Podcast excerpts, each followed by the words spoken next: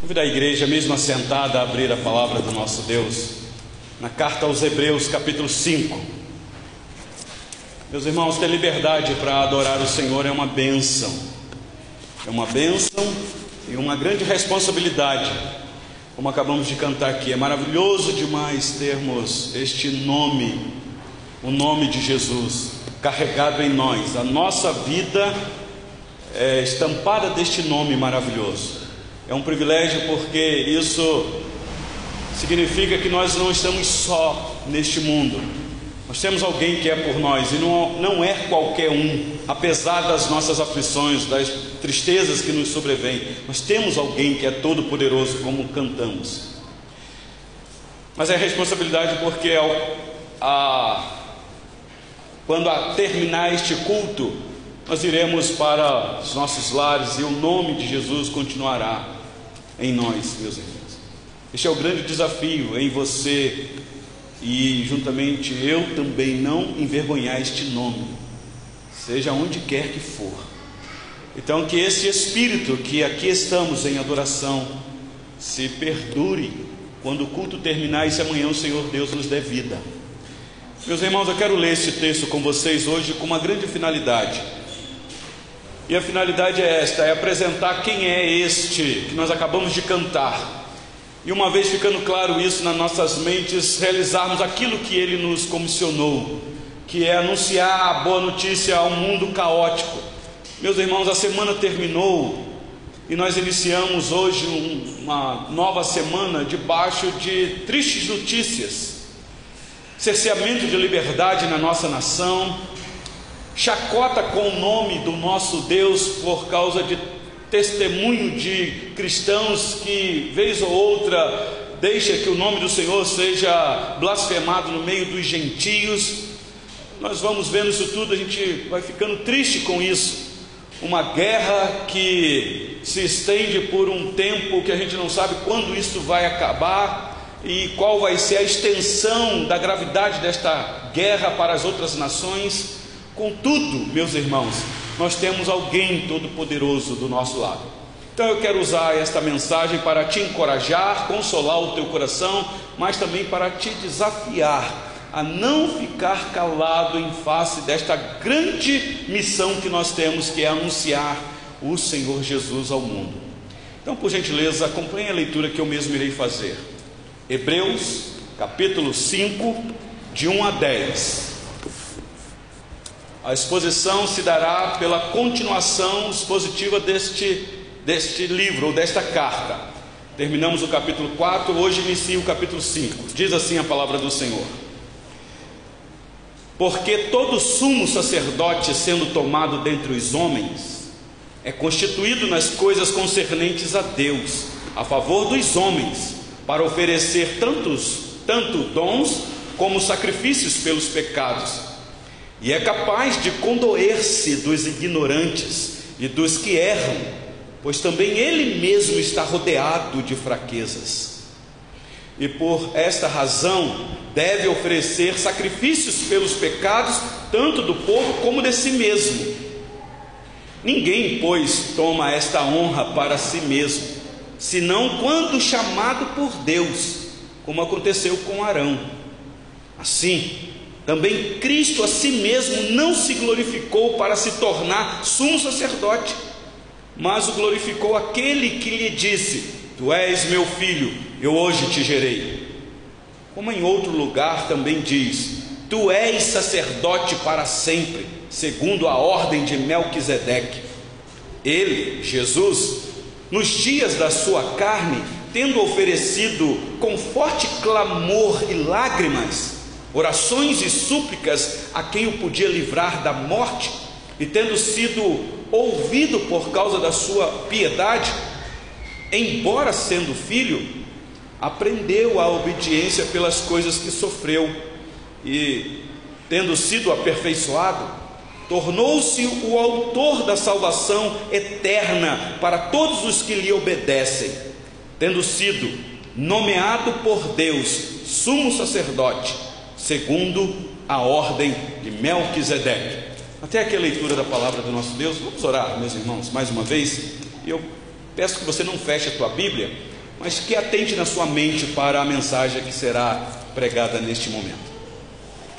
Bendito e eterno Deus, Pai Celeste, Deus Santo, Pai de nosso Senhor e Salvador Jesus Cristo, nós acabamos de ler, Senhor, uma porção da bendita palavra do Senhor. Estamos com esta igreja, Senhor, na responsabilidade da exposição desta carta. Carta esta que o Senhor separou o teu servo no passado com uma finalidade de instruir os teus filhos que estavam enfrentando muitas dificuldades, muitos sofrimentos, ó Deus, exatamente por causa da fé que abraçaram. Senhor, nós estamos tomando esse texto para as nossas vidas aqui neste local porque é exemplo dos teus filhos no passado, ó Deus, a história se repete: sofrimentos, aflições, tristezas, tentações. Como nós precisamos, Senhor, de ouvir a voz doce do Senhor para permanecer firmes neste caminho. Mais uma vez rogamos ao Senhor pela porção do texto que acabei de ler, no poder do Teu Santo Espírito, o Senhor nos esclarece a vontade revelada do Senhor neste livro santo, dando-nos a bênção da compreensão clara daquilo que o Senhor quer de cada um de nós aqui neste local. E uma vez, Senhor, que o Teu bendito Espírito Santo nos assistir nesta hora, nos esclarecendo a vontade revelada, que o mesmo Espírito, Senhor, nos encoraje a cumprir a grande missão que o Senhor confiou a nós. Assim eu rogo por mim e pelos meus queridos irmãos aqui, rogando assim no nome doce e bendito do Senhor Jesus. Amém. Meus irmãos, nós entramos numa série agora expositiva do texto que me parece que o autor da carta quer demorar um tempo mais no assunto, que é apresentar a pessoa bendita do Senhor Jesus como um grande intercessor daqueles que sofrem ele já começou a fazer isso, dando a entender que ele quer convencer os seus leitores de que aquele homem chamado Jesus, que morreu crucificado, não somente é o Filho de Deus, mas nele se aplicou todo o sistema sacerdotal que havia dentro da nação de Israel. Ele vai fazer isso, meus irmãos, aqui, já estava fazendo isso no capítulo 4, capítulo 5 eu sou tentado a pular o capítulo 6, porque o capítulo 6 para mim é o mais dramático, mas nós vamos chegar lá. Capítulo 7 ele vai intensificar, capítulo 8, capítulo 9, até o meado do capítulo 10. Ele vai gastar muito tempo para mostrar para a igreja quem é o Senhor Jesus nesta função maravilhosa de sumo sacerdote. Então a mensagem de hoje se dará neste viés, meus irmãos, a superioridade de Cristo como sumo sacerdote como foi na última mensagem, quando aqui nós concluímos o capítulo 4. O sumo sacerdote de Cristo, meus irmãos, é muito glorioso, porque Deus o designou para esse serviço. Nós vamos ver aqui no texto. Não foi nem vontade própria do Senhor Jesus, foi do próprio Deus, o Pai do Senhor Jesus. E o Senhor Jesus cumpriu este mistério com fidelidade experimentando severos sofrimentos, culminando então na sua morte sangrenta, terrível, morte sacrificial. É o que nós vamos tentar ver com vocês nesta noite, para nós nos identificarmos com este sumo sacerdote. E o que é interessante, meus irmãos, que o autor, conhecendo o seu público, os seus leitores, ele termina este capítulo de uma maneira assustadora, porque ele vai dizer, ou ele vai trazer uma advertência para os seus leitores dizendo que eles ainda não cresceram espiritualmente, eles estão numa imaturidade espiritual. Olha comigo o versículo de número 13 e 14, que são os últimos versículos deste capítulo.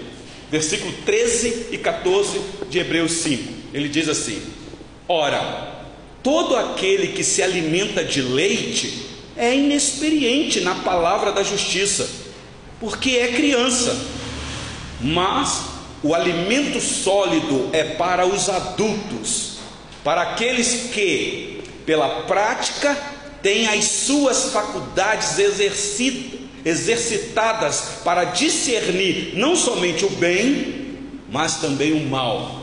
Quando nós chegarmos aqui, eu vou tentar explicar para vocês por que é que ele fala dessa maneira. Porque o que ele vai dizer no capítulo 6 é algo que vai precisar de maturidade para entender.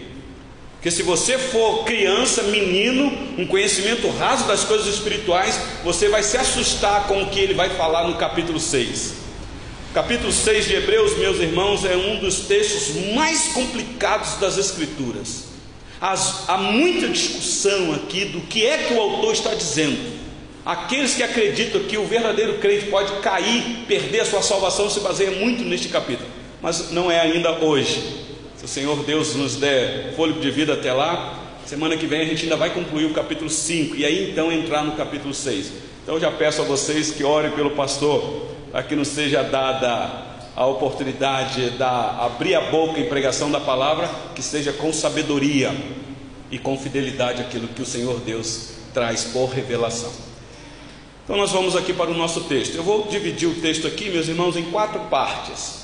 Os versículos de 1 a 3, nós vamos ver aqui o sumo sacerdote lá do Antigo Testamento sendo identificado com um povo que era fraco e falho. Aqueles sacerdotes do Antigo Testamento se identificava com o povo ele ia oferecer sacrifício, mas ele ia com o coração condoído, porque ele sabia que ele estava oferecendo sacrifício ali para pedir perdão a Deus pelo povo que tinha pecado, mas ele também era um pecador. Daqui a pouco eu vou explicar isso. Segundo, no versículo 4, nós iremos ver que o sacerdócio só servia quando Deus chamava.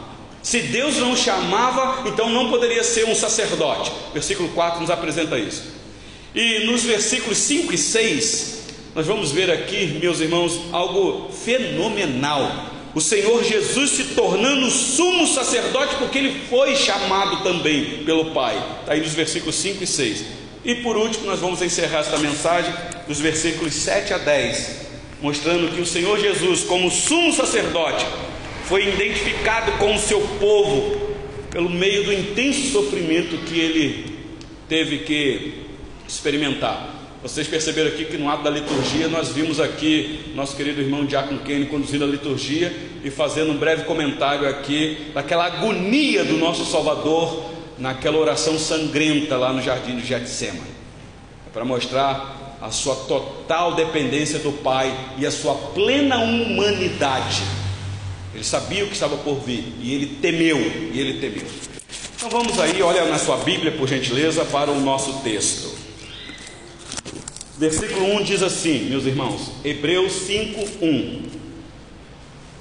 Porque todo sumo sacerdote, sendo tomado dentre os homens, deixa eu só tentar explicar isso para vocês. Parece tão óbvio aqui, mas nós que não somos judeus, nós não temos muito entendimento desse sistema.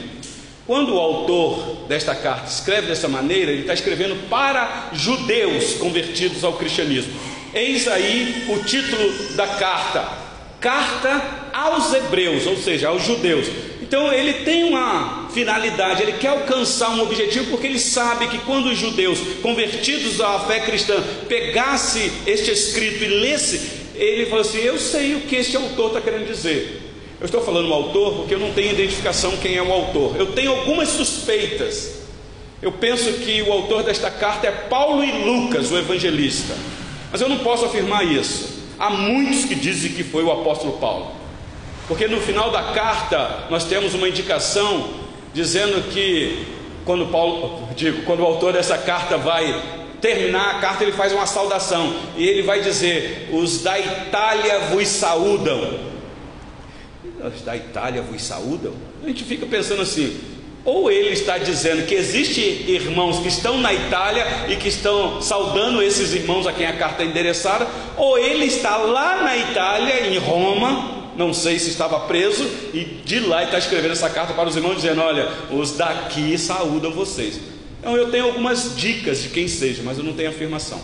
Mas o autor, seja lá quem ele for, porque o que importa é o autor inspirado do texto, que é o próprio Deus, uma pessoa do Espírito Santo Finalidade aqui é convencer os judeus a não negar a fé em Cristo e voltar para as práticas do judaísmo, que eles conheciam muito de perto.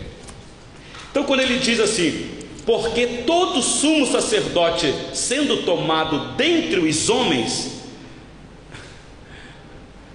ele, ele quer lembrar os seus leitores que era si mesmo. Dentro da nação de Israel, daquelas doze tribos, havia uma tribo específica que dessa tribo havia o serviço dos sacerdotes. E desse sacerdote tinha o supremo sacerdote, o sumo, que esse penetrava lá no templo mais íntimo, chamado Santíssimo Lugar, que tinha uma cortina de véu que separava esses dois lugares, o lugar santo e o santíssimo. Então, este sumo sacerdote, diz aqui, era tomado dentre os homens, isso é tão natural, mas o ponto dele aqui, ele está apontando para o Senhor Jesus.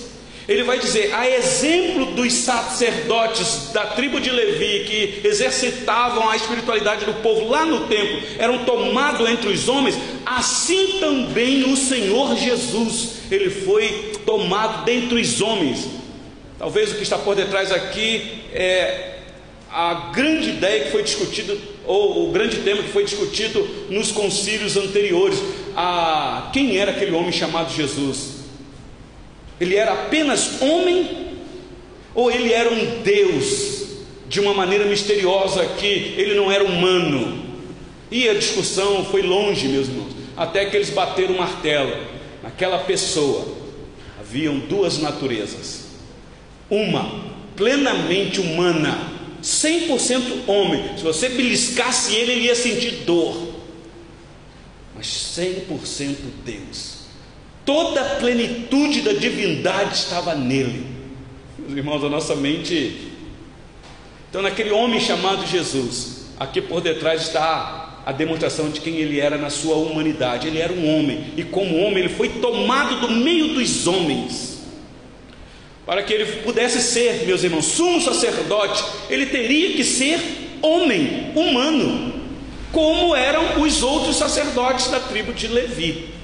E o trabalho do sacerdote, meus irmãos, era oferecer dons e sacrifícios a Deus e fazer intercessões, tudo conforme o Senhor Deus ordenou. Esta era a função dos sacerdotes. Ele era exclusivo o serviço deles no templo. Então eles ofereciam a Deus dons, sacrifícios, pegava aqueles animais, ia lá sangrar no altar e ali fazia orações pedindo perdão pelo pecado daquele que trouxe o animalzinho. E esse sumo sacerdote intercedia, derramava lágrimas, porque ele se identificava com os pecadores. Se você der uma olhadinha no Hebreus 8, versículo 3, por gentileza. Hebreus 8, 3 diz assim: Pois todo sumo sacerdote é constituído para oferecer tanto dons como sacrifícios. Por isso, era necessário que também esse sumo sacerdote tivesse o que oferecer. O que o autor está dizendo é o seguinte: aqueles sacerdotes lá no templo, ele ia entrar naquele lugar para oferecer sacrifício em prol do povo, e ele tinha que ter também um animal para oferecer sacrifício em prol dele também, porque ele era um pecador. Ele não poderia derramar o sangue dele para oferecer em sacrifício. Algum outro animalzinho tinha que morrer em favor dele também. Então, isso mostrando que este sumo sacerdote aqui, as funções dele não era eficaz, era ineficaz. O que ele fazia apontava para uma realidade maior quando chegasse. Então, volta os seus olhos para o versículo 1 de Hebreus 5. Então, todo sumo sacerdote sendo tomado dentre os homens é constituído nas coisas concernentes a Deus, a favor dos homens. É interessante esse trocadilho aqui é, no grego, mostrando que esse homem era tirado do meio dos homens para os homens. Em outras palavras, ele quer dizer: o Senhor Jesus, como nosso sumo sacerdote, foi tirado do nosso meio para nós, para os homens, para interceder por nós, porque ele teve que ser homem para experimentar nossa fraqueza, as nossas dificuldades, para então ser um intercessor, quanto mais por nós. Mas olha comigo o versículo 2, por gentileza e é capaz de condoer-se dos ignorantes e dos que erram, pois também ele mesmo está rodeado de fraquezas. Meus irmãos, condoer-se aqui é compadecer-se, ou uma compaixão. Como eu disse para vocês, o, o sumo sacerdote, ele era passível de se compadecer. ele se identificava com o povo. É igual o coração de um pastor verdadeiro que ama tantas suas ovelhas, quando vê que uma ovelha caiu, escorregou, pecou, em vez dele apontar o dedo e humilhar e achar que ele é melhor do que a ovelha, ele se identifica com a ovelha e ele chora junto com a ovelha por causa daquele pecado. Ele não vai passar a mão na cabeça, mas ele vai chorar porque ele vai se identificar, dizendo: poderia ser comigo, porque a minha natureza é essa também. Eu posso cair no mesmo pecado que você caiu. Então o sacerdote ele se condoía quando ele ia lá, ia lá no altar oferecer um sacrifício. Ele ia com lágrimas. Só que o autor está dizendo que agora nós temos um outro sumo sacerdote. Diferentemente do sacerdote da tribo de Levi, que chorava porque ele se identificava, porque ele sabia também que era um pecador, o Senhor Jesus, sofrendo todas as intempéries de tentações, fraquezas e mais fraquezas rodeando ele, contudo sem pecado. Assim, meus irmãos, o Senhor Jesus é capaz de ter compaixão de nós, dos seus. É isso que o autor quer mostrar, dizendo: não largue o Senhor Jesus, não negue a fé que vocês confessaram a Ele, não vire as costas para Ele, porque Ele pode condoer-se de vocês na hora da fraqueza, porque quando vocês caírem, qual vai ser o local que vocês irão buscar um intercessor que se compadece, que se identifica com vocês? Se for o sacerdote aí é, da, da ordem de, dos levíticos, não pode, porque eles também são pecadores. Senhor Jesus, apesar de ter sido tentado em todas as coisas, como nós já vimos na mensagem anterior, ele sofreu muito, meus irmãos, rodeando de tentações severas, tentações por dentro e por fora, Satanás fazendo de tudo para ele desviar da sua missão, embora ele não pecou. Louvado seja Deus por isso. Ele permaneceu limpo, meus irmãos, como um filho obediente. Na sua humanidade, ele sabe ou sabia o que era sofrer. Então aqui nós nos identificamos, meus irmãos, na hora da dor. Nós temos alguém à direita de Deus Pai que sabe o que é padecer. E ele se compadece. Nesse sentido, meus irmãos, não há motivo para tristeza no nosso coração quando alguém humano nos abandona. Porque me parece que uma das dores severas desse mundo é a solidão, é quando alguém nos abandona, é quando alguém não lembra da gente. Às vezes a pessoa fica chateada, fala, o pastor não lembrou de mim, não lembrou do meu aniversário, não orou por mim. É dever do pastor, ele tem que ficar atento, é dever da liderança, tem que ficar atento.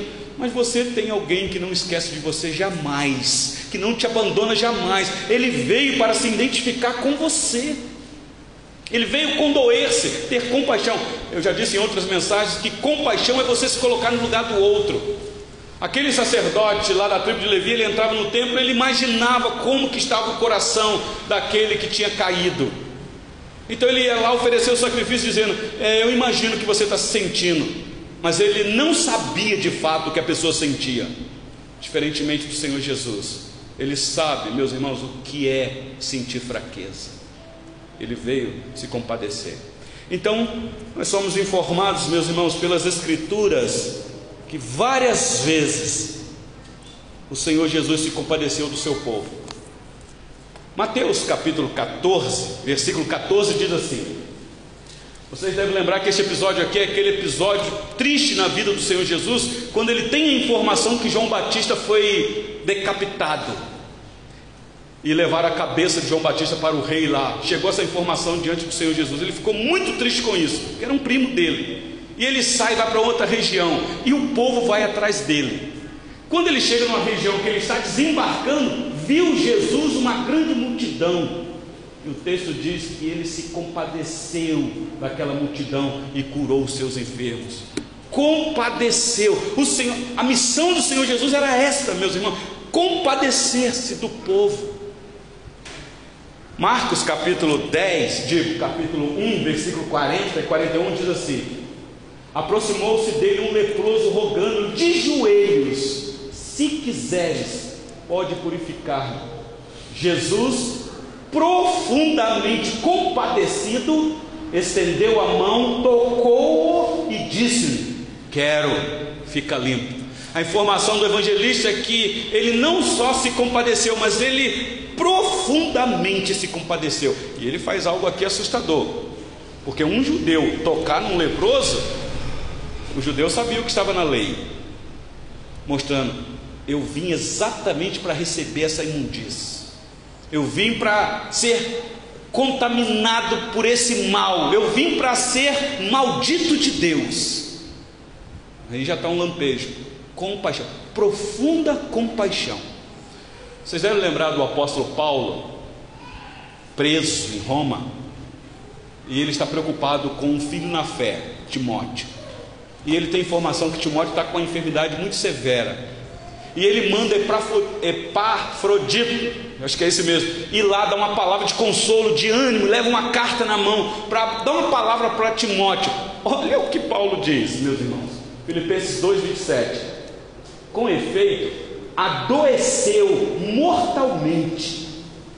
Deus, porém, se compadeceu dele, e não somente dele, mas também de mim, para que eu não tivesse tristeza sobre tristeza, ou seja, uma angústia profunda que levasse a ele a não querer mais viver. Meus irmãos, tristeza já é uma coisa triste, mas tristeza sobre tristeza.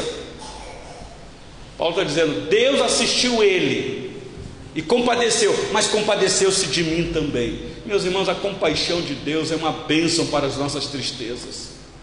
Eu não sei quantos de vocês aqui nesta noite estão profundamente tristes as intempéries da vida, seja as aflições deste mundo ou seja o pecado, porque o pecado causa tristeza no nosso coração. Porque você sabe que você é serva e servo do Senhor, e você diz: Como pode eu estar fazendo isso com meu Salvador? E aí a tristeza vem. Eu quero dizer para você que há compaixão da parte de Deus, Ele se compadece profundamente. Olha, eh, volte seus olhos agora para Hebreus, capítulo 4, versículo 15. A última mensagem nós dissemos isso com muita clareza. Porque não temos um sacerdote que não possa compadecer-se das nossas fraquezas. Antes, foi ele tentado em todas as coisas, à nossa semelhança, mas sem pecado. Esta é a informação do autor, meus irmãos, aqui neste texto. Então volta lá para Hebreus 5, agora o versículo 3. Acompanha aí o texto. Versículo 3 diz assim: E por esta razão deve oferecer sacrifício pelos pecados, tanto do povo como de si mesmo. Ele está agora voltando ao assunto dos sacerdotes lá da ordem de Levítico. Ele está dizendo: aqueles homens, o serviço deles não era um serviço eficaz, não resolvia o problema. Por essa razão, eles tinham que oferecer sacrifício pelos pecados, tanto do povo como dele também. Essa é a informação que o autor traz, meus irmãos. E ele fazia isso porque estava na lei. Levítico capítulo 16, versículos 6 e 11 diz assim: Arão trará o. Arão era aqui um sumo sacerdote, tá bom, meus irmãos? Era uns que exercitavam. Começou lá na casa dele. Arão trará o novilho da sua oferta pelo pecado e fará expiação por si e pela sua casa. ele era o sumo sacerdote, mas ele também tinha que fazer o sacrifício por ele. Versículo 11: Arão fará chegar o novilho de sua oferta pelo pecado e fará expiação por si e pela sua casa, e molará o novilho da sua oferta pelo pecado. Expiação aqui, meus irmãos, é ficar Ali está é, expiação, não é ficar espiando, mas é ficar olhando. Espiar aqui, meus irmãos, é alguém pagar o pato no teu lugar. É aquela expressão que você sabe, alguém tem que ser o bode expiatório. Esta é a linguagem. Alguém tem que receber a culpa. Alguém tem que ser condenado. Então aquele animalzinho ia lá para receber, pasmem vocês, toda a maldição de Arão e da sua casa, recaía tudo naquele animalzinho. Mas só que Arão morreu, os filhos de Arão morreram, vieram outros sacerdotes, sumos sacerdotes, todos eles morreram. Então tinha que se levantar vários sacerdotes, sacrifício atrás de sacrifício, sacrifícios atrás de sacrifícios, meus irmãos. Uma coisa repetitiva, porque não tinha sua finalidade. É igual quando você está com uma doença. Você vai no médico, o médico faz o diagnóstico, aí te passa um remédio e está dizendo: olha, agora esse problema de hipertensão que vocês têm, você vai ter que tomar esse remedinho aqui por toda a sua vida. Todo dia de manhã ou então à noite, quando for deitar, você toma um remedinho. O que é que o médico está querendo dizer? Você está doente, a doença está aí.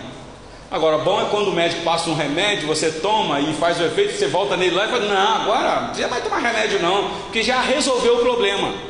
Mas quando tem que ficar repetindo, repetindo, repetindo, é porque tem um problema lá ainda. Então era por isso aqui, meus irmãos. Agora, olha comigo.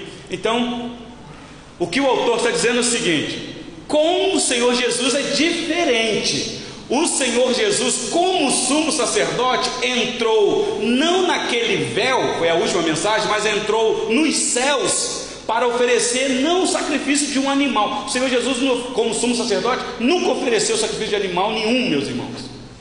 O que ele fez é que ele mesmo entrou no Santo dos Santos para oferecer um sacrifício que ninguém poderia oferecer, e lá mesmo ele sangra recebendo no seu corpo santo todo o castigo do seu povo, como um cordeiro de Deus. Vocês devem lembrar que foi exatamente isso que João disse nas barrancas do Jordão, quando ele viu o Senhor Jesus se aproximando para ser batizado. Ele diz: Eis aí o Cordeiro de Deus que tira o pecado do mundo. É um sacrifício eficaz que iria ser realizado, meus irmãos. Hebreus 7, deixa eu só mostrar uma coisa para vocês aqui. Hebreus 7, 26 diz assim: Com efeito, nos convinha um sumo sacerdote como este, santo, inculpável, sem mácula, separado dos pecadores e feito mais alto do que os céus. Eis aí o nosso sumo sacerdote. Então, esta é a primeira parte, meus irmãos, desta mensagem. Aqueles sumos sacerdotes lá do Antigo Testamento, eles eram identificados com o povo por causa da fraqueza e do fracasso, da falha do povo. O Senhor Jesus vem na mesma entoada, ele vem para se identificar com a fraqueza e a possível falha do povo mas só que ele vem sem pecado, ele vem vitorioso, ele suporta, ele até tem vontade de fraquejar, de fugir do objetivo, de pedir ao Pai uma oportunidade, dizendo: Pai, eu sei que o Senhor tem um plano, mas o meu é outro. Se o Senhor puder, me livra disso. Contudo, eu sou um filho, eu quero te honrar, Pai, porque esta é a missão do filho: honrar o mandato que o Pai determina. Eu sou um filho obediente. E assim ele o foi, meus irmãos. E a segunda parte da nossa mensagem agora vem, meus irmãos, no versículo de número 4. O sumo sacerdote só servia quando ele era chamado. Não podia ele decidir por ele mesmo. Olha o versículo 4 de Hebreus 5, por gentileza. No final eu vou tirar aqui duas ou três lições para nós, das várias que eu já estou tirando aqui. Mas olha aí o versículo 4. Ninguém, pois, toma esta honra para si mesmo senão quando chamado por Deus, como aconteceu com Arão. O que o autor dessa carta está lembrando os seus leitores é o seguinte: vocês conhecem que Deus chamou Arão, falou com Moisés: Moisés, vai lá, separa Arão para esse ministério. Não foi Arão que quis, não foi Arão que determinou, dizendo: Olha, hoje eu vou me ungir sacerdote da casa de Deus. Não, porque eu estou agora, né? tendo oportunidade no meio do povo de Deus. Então eu mesmo me auto-intitulo sacerdote. Como também não foi assim com os apóstolos. Nenhum apóstolo auto-intitulou apóstolo, como parece que acontece nos dias atuais. Pessoas que auto se denominam apóstolos. Se não for chamado, é falso. É falso. Então o versículo 4 nos apresenta esta grande verdade, meus irmãos que era plano de Deus. Foi o Senhor Deus que escolheu da tribo de Levi vinham os sacerdotes. Foi Deus que determinou isso. E a partir do versículo 5, versículos 5 e 6, da mesma forma o autor vai dizer: assim aconteceu com o Senhor Jesus. Olha aí o versículo 5 e 6, meus irmãos. Assim também Cristo, a si mesmo, não se glorificou para se tornar sumo sacerdote, mas o glorificou aquele que lhe disse. Ele vai citar aqui Salmo 110: Tu és meu filho, eu hoje te gerei. Como em outro lugar também disse, citando o Salmo: Tu és sacerdote para sempre, segundo a ordem de Melquisedeque ah, ele tocou num ponto aqui que vai mexer na cabeça dos judeus. Meus irmãos, nem o Senhor Jesus veio realizar uma missão por vontade própria. Como filho, ele veio debaixo de uma obediência, realizando uma missão.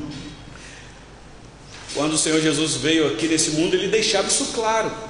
Quando ele tinha os embates com os fariseus, quando questionavam a autoridade, a missão dele, meus irmãos, ele não abirrogava para si a autoridade, ainda que eu disse para vocês que ele é 100% homem e 100% Deus. João, no capítulo 6, versículo 38, vocês conhecem esse versículo, ele estava sendo indagado a sua autoridade. Ele vai dizer: Porque eu desci do céu não para fazer a minha própria vontade, e sim a vontade daquele que me enviou. Meus irmãos, nós temos um exemplo de filho obediente, numa época em que esta geração é uma geração de rebeldes aos seus pais, quebram o quinto mandamento com a cara mais lavada, não honram os pais, nós temos alguém que veio para se identificar conosco, para dizer: Eu sei o que é esta fraqueza, porque eu também fui tentado a desviar da missão do meu pai. Vocês lembram que quando ele iniciou o ministério dele, ele sai da água do Rio Jordão e o próprio Espírito Santo leva ele para ser tentado no deserto. E quem é que estava lá no deserto esperando para tentar ele, meus irmãos? Para tentar fazer ele desobedecer o pai dele, usando a própria palavra do pai dele. Ué, tu não és filho de Deus? Não foi Deus que diz: Tu és o meu filho, eu hoje te gerei? Ué, se tu és filho de Deus, vai as pedras aí. Transforma elas em pão, porque eu sei que você está com fome. Nem só de pão viverá o homem. Um filho obediente. Ah, meus irmãos, que exemplo para nós. Numa época em que nós auto-justificamos, pastor, porque o senhor não conhece o meu pai, é porque você não conhece a minha mãe. Bom, o mandamento lá, a condição do mandamento é você honrar o teu pai e tua mãe para que se prolongue seus dias. Mas essa não é a nossa missão, ó, a nossa mensagem agora. Então, o Senhor Jesus, da mesma forma, veio, ele se tornou sumo sacerdote, meus irmãos, porque ele foi chamado pelo seu pai. Só que é interessante, o Senhor Jesus foi constituído segundo não a ordem levítica de Arão. É aqui, meus irmãos, que a gente vai tentar responder. Futuramente eu vou aprofundar lá quando a gente chegar no capítulo 7. É lá que ele vai dar mais detalhes sobre esse assunto e nós vamos falar um pouquinho sobre dízimos. Porque há uma briga na internet aí. Poxa, vocês frequentam uma instituição e fica dando dinheiro para pastor?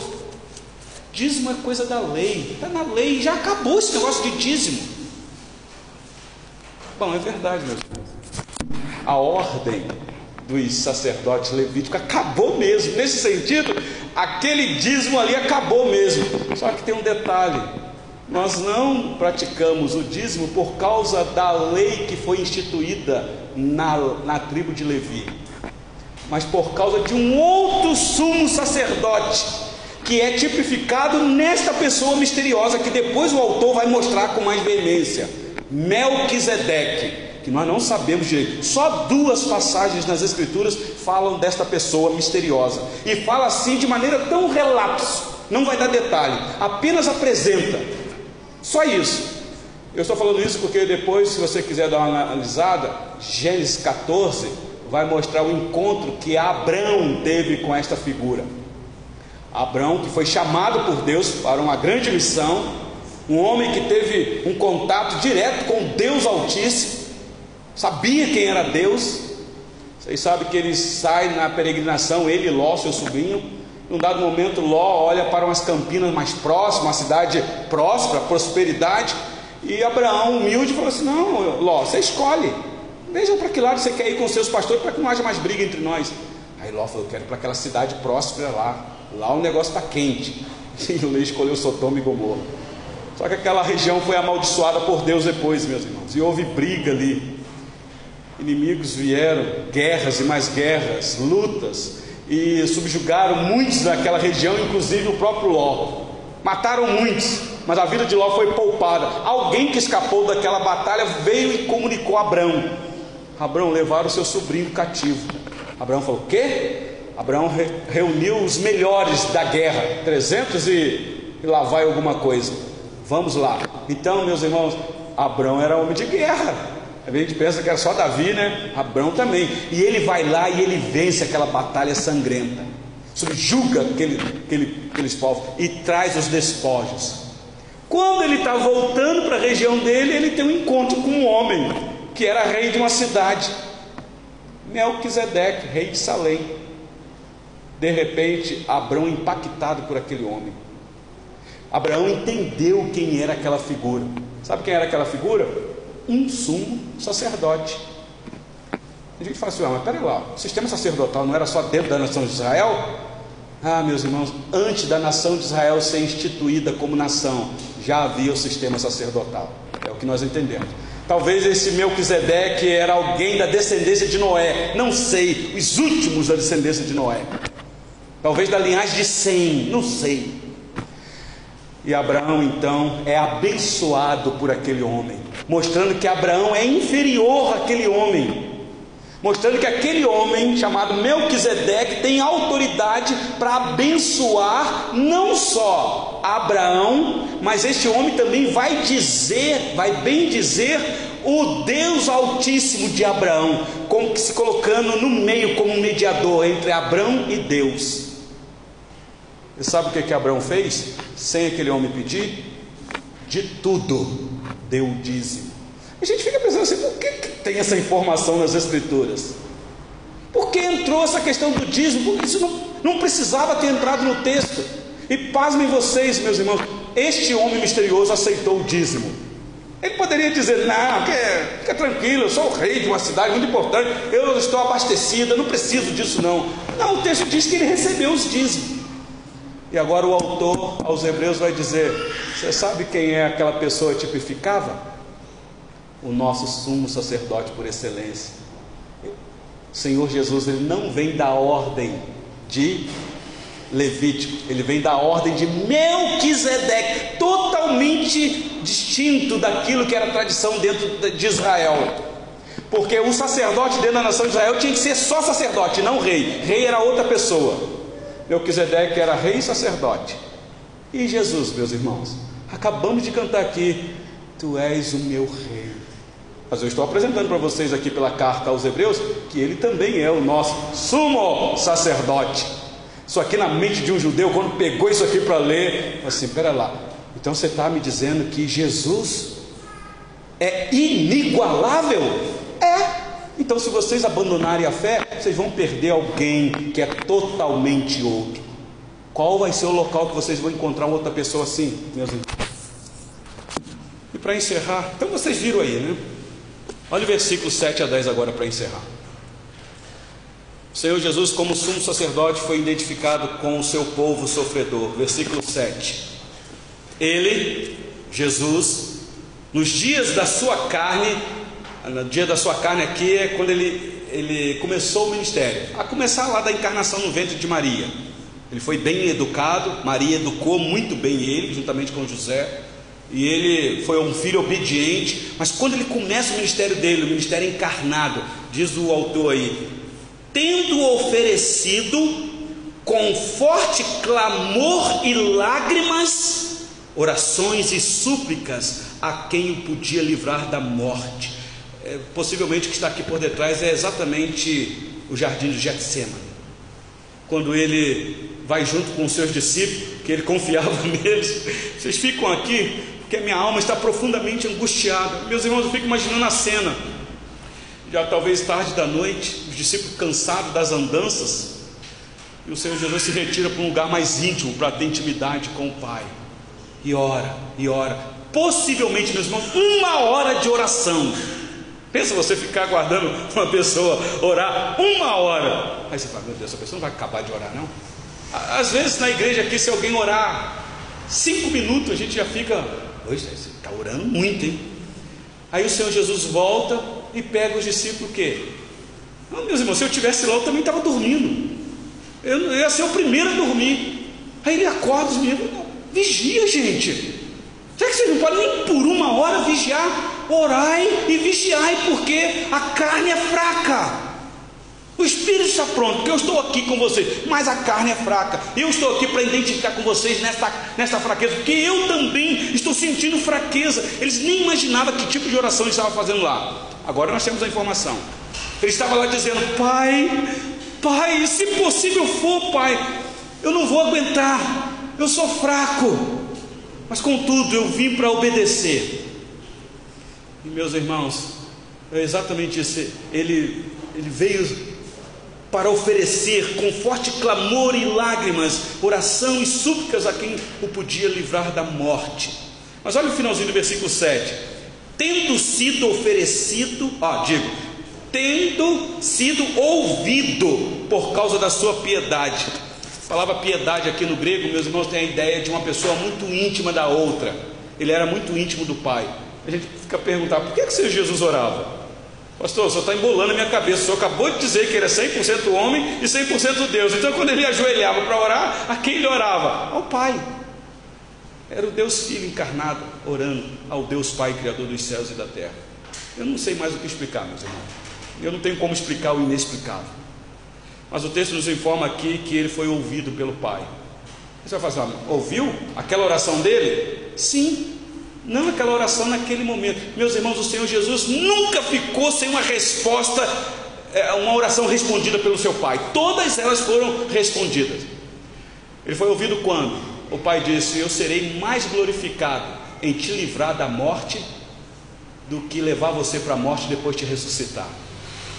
O ouvir a oração do Senhor Jesus é que o Pai não livrou ele da morte, mas livrou ele na morte, porque quando ele morre e é sepultado, ao terceiro dia ele ressuscita. Então a oração foi ouvida, mas ele passou por aquele sofrimento todo, meus irmãos, e recebeu esta bênção do Pai. Olha comigo o versículo de número, número 8 e 9. Aqui é que está a obediência do filho. Embora sendo filho, o autor de embora sendo filho, que ela era mesmo, tu és meu filho, eu hoje te gerei, diz o texto, aprendeu a obediência pelas coisas que sofreu e, tendo sido aperfeiçoado, tornou-se o autor da salvação eterna para todos os que lhe obedecem. Meus irmãos, é aqui que a gente caminha para o fim. Embora inteiramente livre do pecado, o texto não está ensinando que o Senhor Jesus finalmente, sem pecado, ele conseguiu vencer. Não, meus irmãos, ele não tinha pecado desde o início.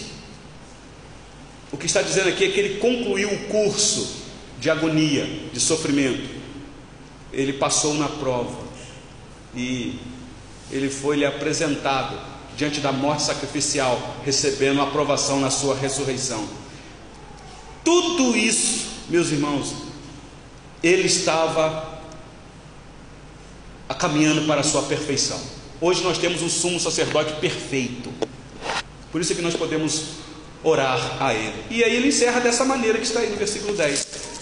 Tendo sido nomeado por Deus sumo sacerdote, segundo a ordem de Melquisedeque. Jesus era da tribo de Judá, não era da tribo de Levi. Na mente para o judeu isso daqui. Meus irmãos, eu encerro essa mensagem, sempre com algumas aplicações.